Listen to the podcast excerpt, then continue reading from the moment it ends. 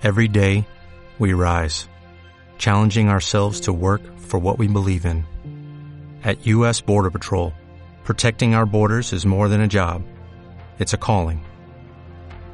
Agents answer the call, working together to keep our country and communities safe. If you're ready for a new mission, join U.S. Border Patrol and go beyond. Learn more at cbp.gov/careers. Pronto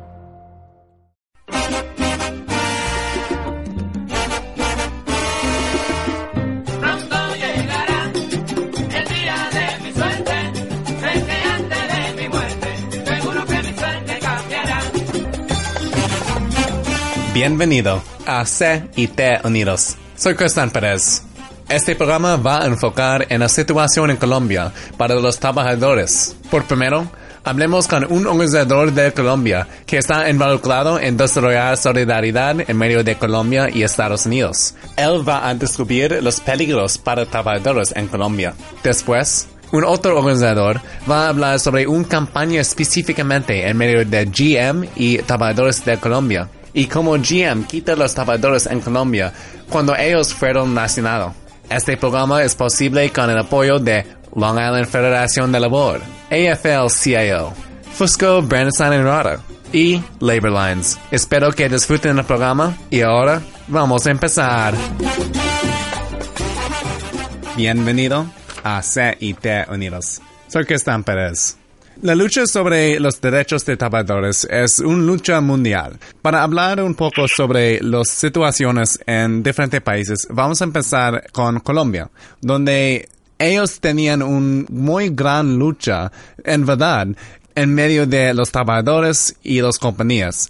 Las compañías intentan usar los trabajadores, pero no trabajan juntos con ellos. Para hablar sobre la situación en Colombia ahora, estamos aquí con Gerardo Cajamarca, quien es un organizador para SEIU, o CEIU, en Minnesota, y también trabaja con un sindicato en Colombia, se llama Sinatrinal, o Sindicato Nacional de Trabajadores del Sistema Agroalimentario. ¿Qué es la situación laboral en Colombia? Colombia es la segunda tragedia humanitaria más grande de este planeta. También la situación de los organizadores sociales, no solamente sindicalistas, porque se ha enfocado mucho en el tema de los sindicalistas, y es cierto, de cada 10 sindicalistas que asesinan en el mundo, siete de ellos son colombianos. Es decir, el mundo está contemplando un genocidio contra la clase obrera, contra los trabajadores sindicalizados. Pero como sindicalistas también debemos señalar que hay un genocidio también contra los campesinos, hay un genocidio también contra los afrocolombianos, hay un genocidio contra los indígenas y yo creo que políticamente hay que ser bien claros del término que estoy expresando, ¿no? Un grupo étnico, un sector de la comunidad que sea perseguido, eliminado sistemáticamente por razones de su pensamiento político, por razones de sus creencias culturales o religiosas, o eh, en el caso de los indígenas o afrocolombianos o africanos en el mundo, en la historia del mundo, se han considerado pues genocidio. En Colombia es lo que ha sucedido, sistemáticamente se ha perseguido a todos aquellos que piensan diferente. Ahora, el pensamiento va unido a los intereses económicos. Por ejemplo, matan sindicalistas en Colombia, porque hay algunas empresas transnacionales o incluso empresas mismas en Colombia o sectores poderosos que no les interesa que los trabajadores adquieran una condición de vida digna, porque hablándolo desde el punto de vista económico eso cuesta un dinero. Entonces, el principio de muchas empresas, desde el punto de vista capitalista, es utilizar la mano de obra al menor costo posible para lograr la productividad más alta posible. ¿Quién se interpone en esa ilógica? Porque no es lógico que esto sea de esa manera. ¿Sí? Los, las uniones, los sindicatos. En Colombia los sindicatos han luchado históricamente, pues como en todo el mundo, para garantizar que el trabajador sea tratado como lo que es, un ser humano que merece, no como un favor, ¿cierto? Como un derecho, sino como un derecho, un salario justo, y no solamente se trata del salario, se trata de que las condiciones de seguridad en su sitio de trabajo sean óptimas, que tenga todos sus elementos de seguridad, pero aparte de eso, también que tenga el derecho a opinar, a hablar y a expresar cuando siente una injusticia. Empresas conocidas mundialmente con una publicidad muy costosa, la chispa de la vida, la alegría, Coca-Cola es vida, etcétera, etcétera, realmente con los trabajadores tiene una política particularmente en Colombia, una política antisindical, al punto que haya arrayado en el tema criminal. Es de todos sabido, o de muchos sabido, los crímenes que ha cometido los grupos paramilitares. Los grupos paramilitares son escuadrones de la muerte, mercenarios, grupos criminales que por un dinero hacen lo que el que paga el dinero quiere. ¿Cómo puedes influenciar las corporaciones que son un parte de esa violencia si las decisiones no son hechas en Colombia? Bueno, estamos en un mundo globalizado.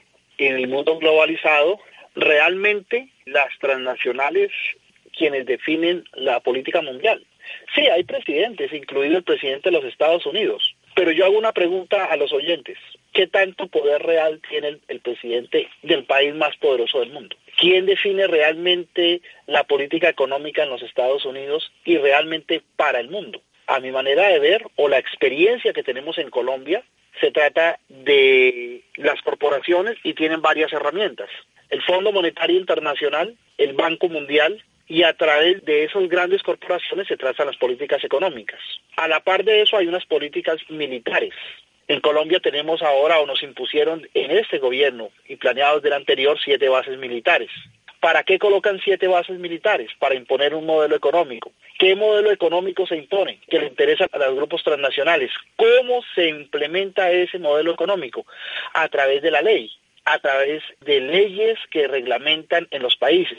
Pero más allá de eso, y en los últimos 20 años, desde el año 1994, con los tratados de libre comercio, que es la reglamentación de las relaciones entre los grupos económicamente activos. Llámese patrones, pero también económicamente activos los trabajadores, los que producimos la riqueza. Esa reglamentación de los tratados de libre comercio ha sido acomodada en beneficio de los grupos transnacionales, de los grupos poderosos. Y esos tratados de libre comercio se han impuesto, mucho antes de que se firmara el de Colombia hace apenas un año. La ley en Colombia se acondicionó para beneficiar los tratados de libre comercio y los intereses de los grupos transnacionales. Entonces en Colombia se habló de la ley de la flexibilización laboral, decir que los patrones pudieran echar a los trabajadores cuando quisieran, que eh, dificultar o imposibilitar que los trabajadores vía ley, ¿verdad? O ponerles más difícil que hagan un sindicato,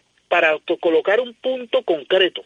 Ese hecho de que la ley en Colombia pone trabas a los sindicatos es una violación al artículo 23 de la Declaración Universal de los Derechos Humanos, que en su numeral cuarto dice que cualquier trabajador podrá unirse en sindicato para defender sus derechos laborales. Eso pasó en Colombia. Usted me preguntará, bueno, ¿y por qué los sindicalistas no se opusieron a eso? Lo hicimos. Nos costó la vida, nos costó el exilio, nos costó la tortura, nos costó la cárcel.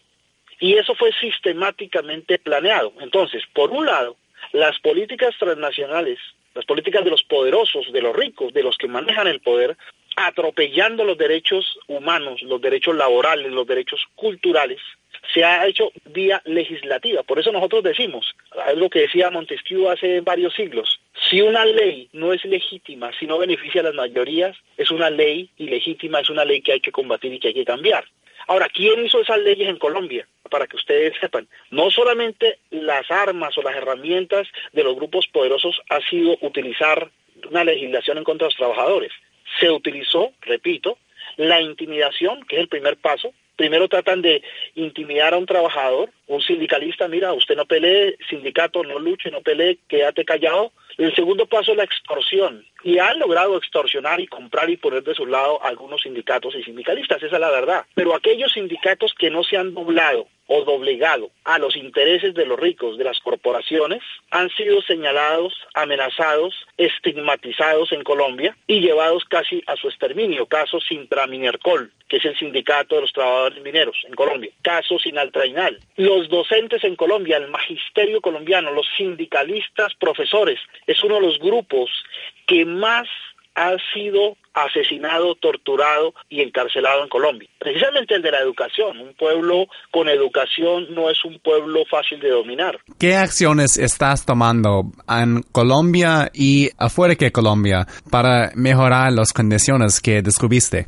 No, eso es una gran noticia y, y, lo decimos con mucha alegría, con mucho entusiasmo, ¿no?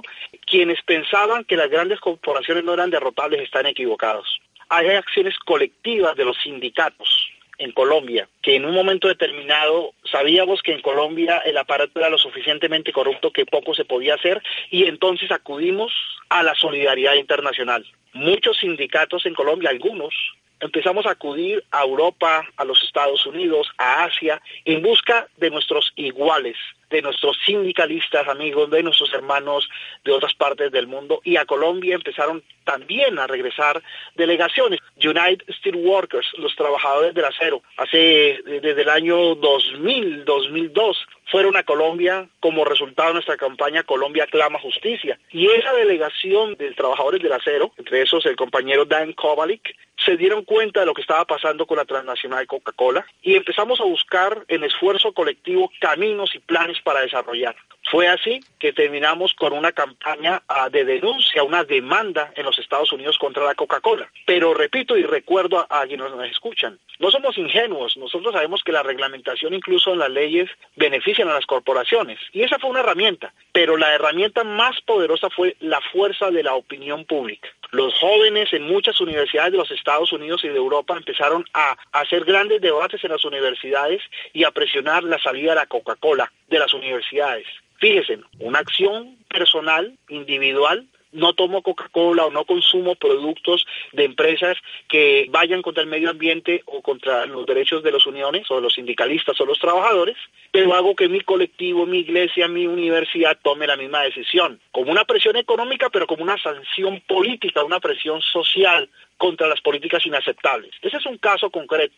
Contra la chiquita barana también se interpusieron acciones legales en los Estados Unidos pero lo más importante es que muchas delegaciones han ido a Colombia, se han solidarizado y otros sindicatos como la SIAU, con el cual trabajo actualmente, y gracias al esfuerzo de compañeros en Colombia, de nuestro sindicato, y de sindicalistas de los Estados Unidos, un hombre legendario en la lucha en el pueblo de los Estados Unidos como Eliseo Medina, él fue a Colombia, conoció la situación de los trabajadores colombianos, se empezó a involucrar más y como Dan Kovalik de los Steelworkers y la SIU, muchos otros sindicalistas de Estados Unidos han ido allá, a Colombia, iglesias como la Luterana, Colombia Support Network, Winners for Peace y muchas otras organizaciones de, de delegaciones de encuentro de los pueblos con delegaciones colombianas, se ha creado un esfuerzo colectivo como hormigas me refiero a hormigas, es el trabajo constante, persistente, pero con un plan colectivo, han hecho incidencia, por ejemplo, en los Estados Unidos, en el Congreso, en el Senado, en el mismo Departamento de Justicia, en el Departamento de Estado, y hemos denunciado de los medios de comunicación de las corporaciones tan criminal, digo yo criminal porque asesinan la verdad, no permiten que nazca o se desarrolle y matan la opinión pública, estas delegaciones con un plan colectivo y planes con sindicatos e iglesias y otros colectivos, han logrado decirle al mundo y sacar la verdad al mundo. ¿Qué son algunas de tus esperas que puede pasar en Colombia? Y si alguien quiere ayudar con desarrollar esta espera, ¿qué deberían hacer? Bueno, seguir encontrándonos, seguir exorcizando las malas cosas que han hecho los gobiernos y las delegaciones son absolutamente claves. Número uno, nosotros valoramos mucho su solidaridad y el permitirnos, por medio de su emisora, eso es algo supremamente hermoso, que la opinión pública se pueda expresar libremente, que como hermanos nos encontremos más allá del idioma, más allá de las culturas, porque somos obreros, somos trabajadores, somos seres humanos, pero que tenemos que tomar acción. Y de paso, quiero invitarlo frente a sus oyentes a que vaya a Colombia, Cristian. Eso es lo primero que podemos hacer. Oportunidades hay muchas. Hay delegaciones a Colombia, pero quiero invitarlo a usted, Cristian, y a sus oyentes a que hagamos un plan para que en el mes de abril de este año vayan a la caravana global que se va a desarrollar en Colombia por la democracia y la paz en Colombia, construida esta iniciativa por nuestro sindicato Sinaltrainal. Esta delegación tendrá la oportunidad de estar en Bogotá, Colombia, y en varias regiones de Colombia mirando no solamente la situación de los sindicalistas, porque nosotros hemos dado un inmenso salto. Hemos hecho una coalición con nuestros hermanos, nuestros hermanos mayores, los indígenas, con la Minga, con la gente del Cauca, con nuestros afrocolombianos, ¿cierto? Y con los movimientos sociales y de derechos humanos, para juntos hacer una plataforma para garantizar la paz con justicia social en Colombia. Y ustedes son imprescindibles. Queremos decirles a nuestros hermanos de los Estados Unidos, sindicalistas, de iglesias, de todas partes, que ustedes han sido los que han ido a Colombia o los que no han podido ir, pero que han hecho algo de incidencia en el tema de los derechos humanos sobre Colombia, que ustedes han sido muy importantes en que Colombia vaya avanzando de manera cierta hacia la paz con justicia social, ¿cierto? Y a luchar contra la impunidad. Hablemos con Gerardo Cajamarca, quien es un organizador para SEIU, CEIU, y también él es un miembro de un sindicato, se llama Sinatrinal, o Sindicato Nacional de Trabajadores de la Industria Agroalimentaria. Y gracias por tu tiempo. Ya volvemos a CIT Unidos con Cristian Pérez después de estos mensajes.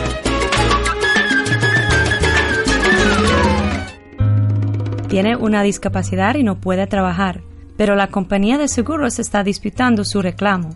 Ellos no van a pagar tus beneficios. Necesita ayuda legal experta. Fusco, Bradenstein y Rada, los abogados de discapacidad. Llama a ellos para una consulta gratis sin obligación. Llama a 1-800-416-5454. Su sitio de web es www.fbr law.com. Fusco, Brandenstein y Rada, los abogados de discapacidad. El sabor latino. Con más música continua en breve. ¿Conoces tus derechos en el lugar donde trabajas? Miembros de uniones. Conseguir el respeto en el trabajo y tienen más que 200.000 compañeros de uniones en Long Island que los respalde. Si su trabajo no ofrece los beneficios básicos como médico o vacación, tal vez necesita una unión. Para más información sobre unirse o formarse una unión, llama al Federación de Labor de Long Island al 631 348 1170. Los Uniones, la gente que inventó el fin de semana.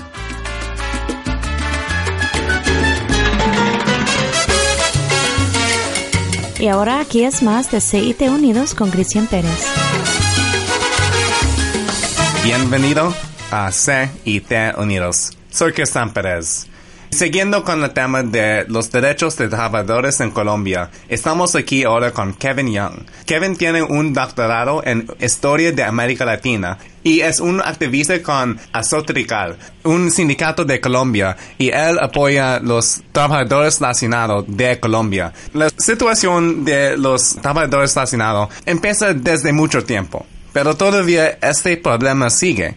¿Qué es la historia de los trabajadores y por qué no vimos un verdad cambio sobre las condiciones de los trabajadores? Esta crisis empezó hace varios años cuando la planta de General Motors se llama GM Comotores ubicado en Bogotá, Colombia, despidió un grupo de más o menos 200 trabajadores que fueron lastimados y enfermos por su trabajo en ensambladora. Y General Motors después los despidió y no quiere pagarles compensación ninguna. Y desde el año 2008, los trabajadores allí y sus familias están luchando para una solución a la crisis. Y hace dos años y medio, el 2 de agosto del año 2011, empezaron una ocupación en carpas frente a la embajada en Bogotá, la embajada de Estados Unidos en Bogotá. Y desde agosto de 2011 están viviendo en carpas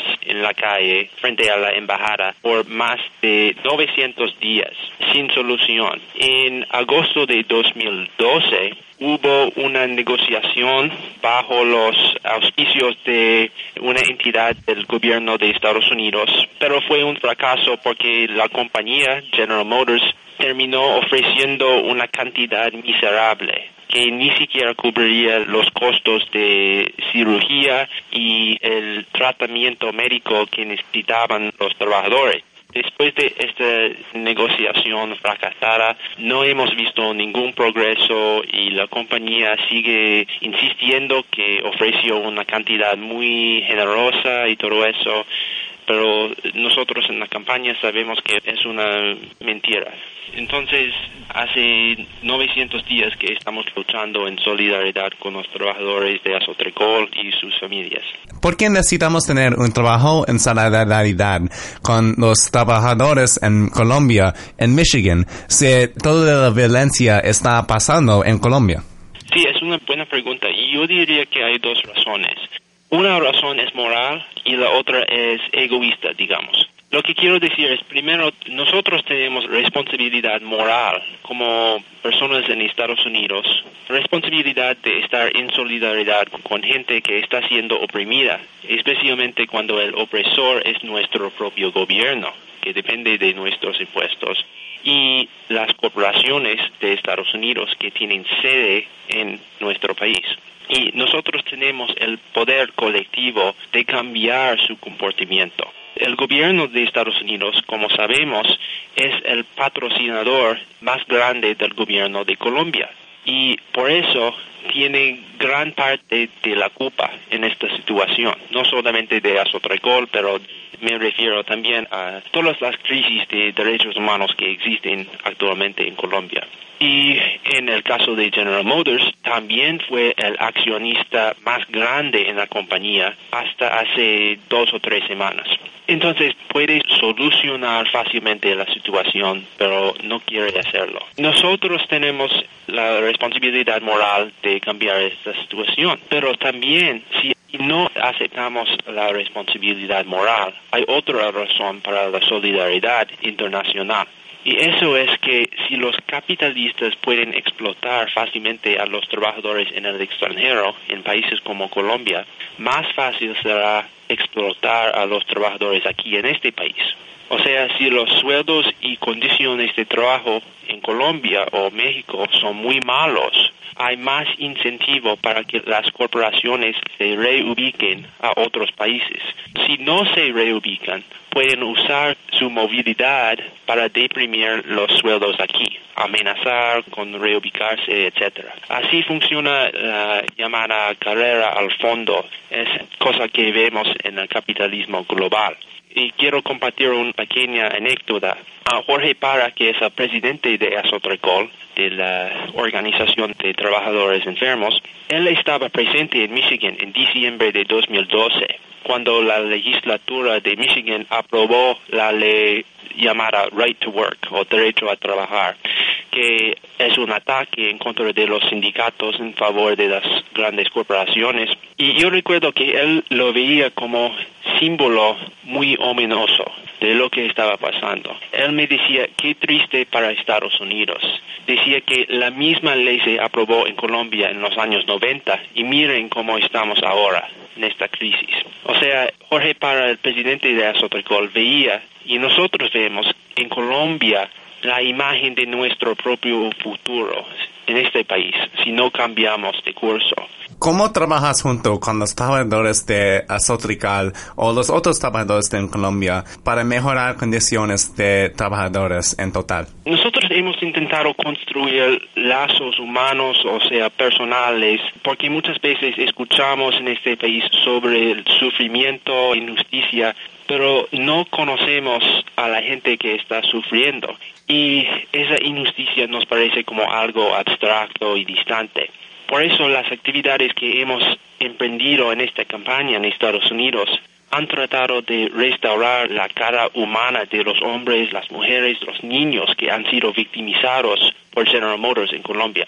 Algo muy importante para nosotros fue la gira del presidente de Azotrecol, que mencioné anteriormente, Jorge Parra, quien pasó más de seis meses en este país viajando y exponiendo los crímenes de General Motors en su país. Él ha lanzado hasta la fecha tres huelgas de hambre, eh, incluyendo la última que duró 72 días, y ha sido a través de este contacto personal con los trabajadores mismos y muchos apoyadores en Estados Unidos se han involucrado en la campaña. Ese lazo personal es súper importante para mí. En cuanto a tácticas específicas, hemos organizado muchos eventos públicos aquí en Michigan y en otros estados para recaudar fondos para los trabajadores enfermos y para sus familias. Trabajadores de base en el sindicato de la UAW han jugado un rol muy importante en esta campaña y, por ejemplo, solicitaron fondos de sus compañeros de trabajo en las plantas aquí en Michigan, en Ohio, en otros estados. Y, de hecho, los trabajadores de base de UAW han sido muy generosos con su tiempo, con su dinero. Lastimosamente, el liderazgo del sindicato no está apoyando a los trabajadores de Azotecol pero los trabajadores de base, en cambio, han sido muy generosos. Y en cuanto a manifestaciones públicas, hemos organizado aquí en Michigan casi 15 protestas en Detroit y sus alrededores. Por ejemplo, frente a la sede de General Motors, fuera del reciente International Auto Show el 12 de enero y incluso en los salones de venta en Detroit, en Ann Arbor y otras ciudades. Si alguien quiere aprender un poco más acerca de Azotrical o apoyar a los trabajadores de Azotrical, ¿qué deberían hacer? Tenemos un sitio de web que es azotrecol.org, es A-S-O-T-R-E-C-O-L .org, azotrecol.org.